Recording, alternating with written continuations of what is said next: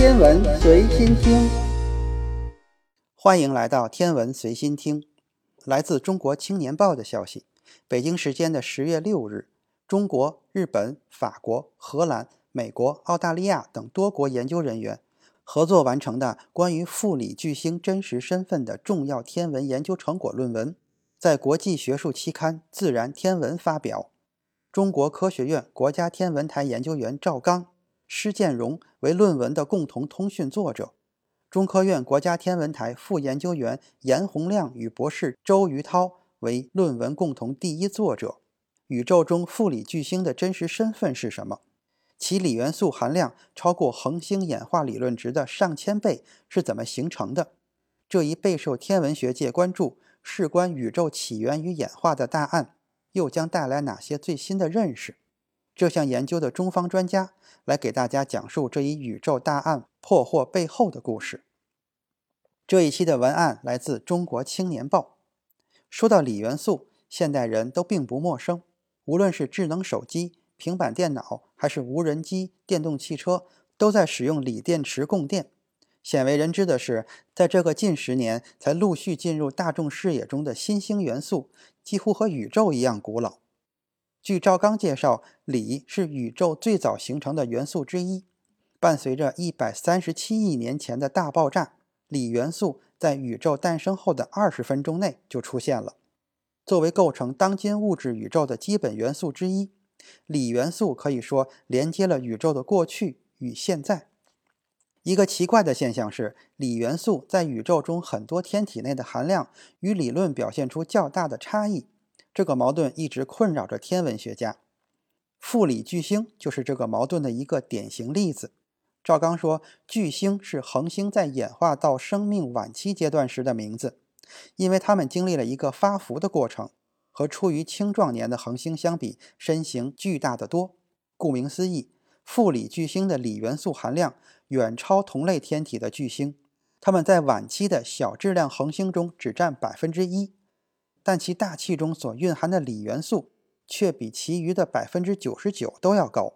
例如，此前由我国郭守敬望远镜发现的富锂巨星王者 TYC 四二九二零九七一，其锂含量超过太阳三千倍之多，是目前人类已知的锂丰度最高的恒星。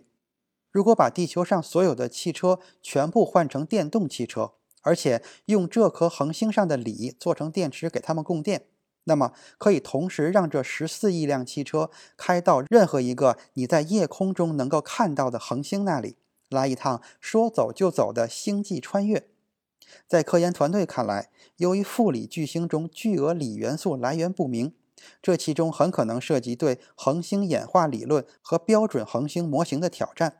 因此，天文学家一直试图揭开这些少数派的神秘面纱，弄清大量的锂元素究竟从何而来。特别是考虑到锂元素的起源与演化，还与宇宙中各类尺度的天体息息相关。据施建荣介绍，为解开锂元素在这些晚年的小质量恒星中的起源之谜，就必须知道大量的锂究竟是在何时出现的。恒星逐渐变老的过程，在天文学上叫演化。如果能够知道富里巨星所处的演化阶段，就等于知道了锂元素的形成时间，进而反推它们的起源。科学界对富里巨星的演化阶段一直存在多种说法。传统上一般认为，小质量富里巨星多数为红巨星。造成这种认知的主要原因有两点：一是从恒星的外表来看，它们的温度和亮度的确符合红巨星的特征。二是，在朝着红巨星演化的过程中，恒星内部可能会产生十倍于普通对流速度的特殊对流，这种环境反而有利于锂元素的形成，符合产生富锂巨星的预期。然而，这里面还存在着一个致命的隐患：随着恒星的继续演化，红巨星中心的氦会堆积得越来越多，压力和温度也会越来越高。终于在某一个瞬间，氦核被点燃，一个稳定燃烧的新的心脏出现，恒星进入了一个崭新的阶段——红团簇星。